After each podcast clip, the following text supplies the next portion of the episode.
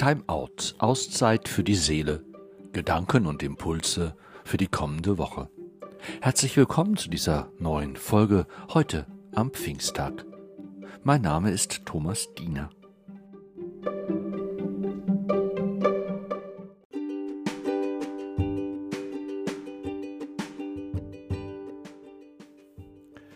Wie vom Heiligen Geist reden, wie ihn fassen, ihn verstehen.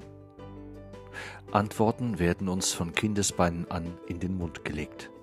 Wir kennen sie auswendig, sprechen sie nach, andächtig, fromm, scheu, weil wir uns unsicher sind, wie wir denn überhaupt über etwas sprechen können, worum wir im letzten nicht wissen. Gott ist ein Geheimnis, der Heilige Geist bleibt es auch. Und dennoch dürfen wir ihn immer neu entdecken, ihn uns aus anderen Richtungen kommend vertraut machen. Wollen wir einmal die Perspektive ändern? Nur für diesen heutigen Tag?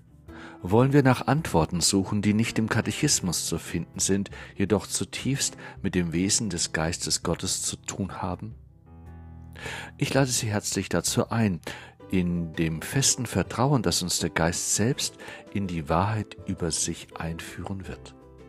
Keine Angst also vor neuen Wegen, den Geist Gottes neu zu denken.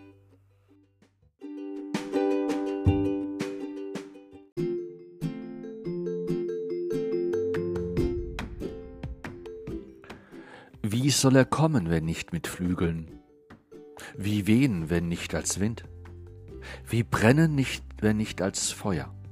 Wie reden, wenn nicht mit Zungen? Oder vielleicht in ganz anderer, jeder Gestalt? Ohne das angekündigte Fest, den Auflauf, die öffentliche Stunde? Wir haben unsere festen Bilder im Kopf, Vorstellungen, die wir mit Gottes Geist verbinden, Bilder und Vorstellungen, wie sie uns die Kirche vermittelt, gelehrt, vorgegeben hat. Und diese Bilder und diese Vorstellungen bestimmen uns, sie lenken uns, sie legen uns fest, und was dann nicht sein darf, das kann dann auch nicht sein. Wie wenn sich das Wirken des Geistes Gottes in eben einer ganz anderen Weise zeigt, als es uns die Überlieferungen und die Erzählungen vermitteln.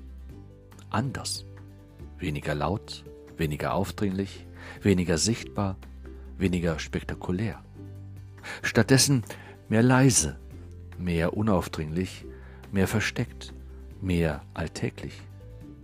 Viele unter uns wünschten sich einen neuen Geist in unseren Kirchen und dass sich mit seinem Wirken spürbar vernehmbar wird, erfahrbar vieles ändert. In der Struktur, in der Institution, im Miteinander, im Auftreten, im Dienst, in der Verkündigung, in der Haltung, in der Einstellung.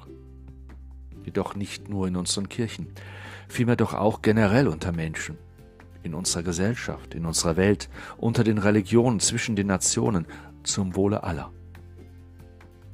Ist die Welt geistlos geworden? Ich hoffe es nicht. Das wäre nicht auszuhalten, für keinen unter uns nicht auszudenken. Allein die Sehnsucht nach einem neuen Geist, der auch die Veränderung der Welt im Gesamten nach sich zieht, lässt seine Existenz erahnen. Ein Gebet formuliert die Bitte, alles wartet auf dich voll Hoffnung, alle Lebendigen bitten dich um Nahrung. Kehrst du dich ab, so fürchten sie sich, nimmst du ihren Atem weg, so sterben sie und fallen zurück in den Staub. Sendest du aber deinen Geist, so werden sie neu geschaffen. Du gibst der Erde ein neues Gesicht. Ein neues Gesicht für unsere Erde. Wer sehne sich nicht danach? Ein Wandel von innen heraus, von Mensch zu Mensch, allem vorweg ein Wandel des Einzelnen selbst. Das wäre wie ein Stein, der einmal ins Wasser geworfen weite Kreise ziehen würde, die bis an die Ränder des Gewässers gelangen würden. Wie soll er kommen, wenn nicht mit Flügeln? Wie wehen, wenn nicht als Wind? Wie brennen, wenn nicht als Feuer? Wie reden, wenn nicht mit Zungen? Oder vielleicht in ganz anderer, jeder Gestalt? Ohne das angekündigte Fest, den Auflauf, die öffentliche Stunde? Hüb Osterhüs, der im vergangenen Monat verstorben ist, hat eine Meditation geschrieben an den Heiligen Geist. Wir beten dich an, Heiliger Geist Gottes. Wir mutmaßen und raten nach bestem Vermögen, wer du für uns seist. Wir nennen dich mit menschlichen Namen und Worten, damit wir nicht ganz zu schweigen brauchen. Wir öffnen unser Herz für dich in Empfänglichkeit, um zu verstehen, wie tief und unsichtbar du überall zugegen bist. Du bist die Luft, die wir atmen, die Ferne, in der wir Ausschau halten, der Bewegungsraum, der uns geschenkt ist. Du bist das freundliche Licht, das die Menschen einander anziehend macht. Du bist der Finger Gottes, mit dem er spielend das All geordnet. Du bist die zärtliche Liebe, mit der er uns geschaffen hat. Alles Lebendige hat seine Keimkraft von dir. Fremd, namenlos ist deine Wirkung, tief verborgen in jedem von uns wie der Sauerteig, wie der Same des Feuers. Unser Lebenswille bist du, die Liebe, die uns festhält auf der Erde und die uns bindet an unseren Gott.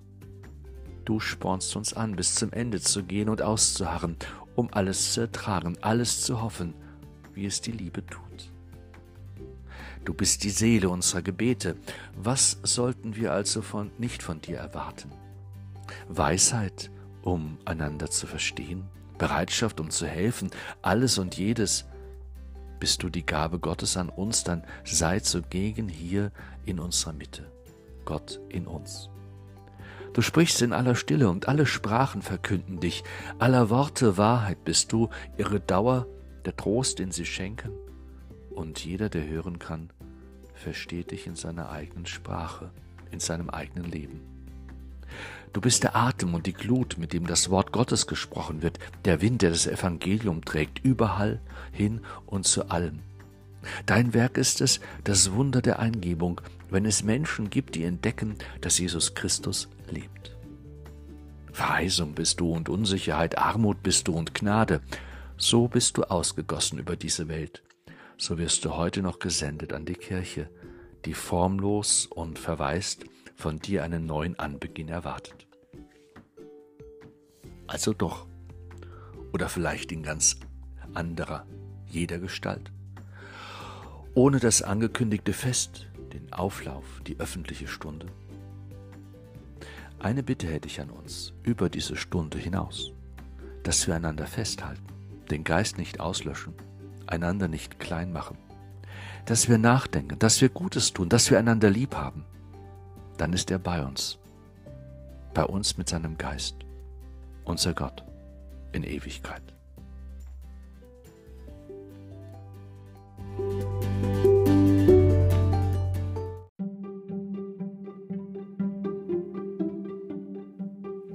Herzlichen Dank für Ihr Zuhören und Ihr Interesse. Ich wünsche Ihnen allen ein gesegnetes Pfingstfest. Bis zur nächsten Folge. Time Out. Auszeit für die Seele. Gedanken und Impulse für die kommende Woche. Seien Sie herzlich gegrüßt. Ihr Thomas Diener.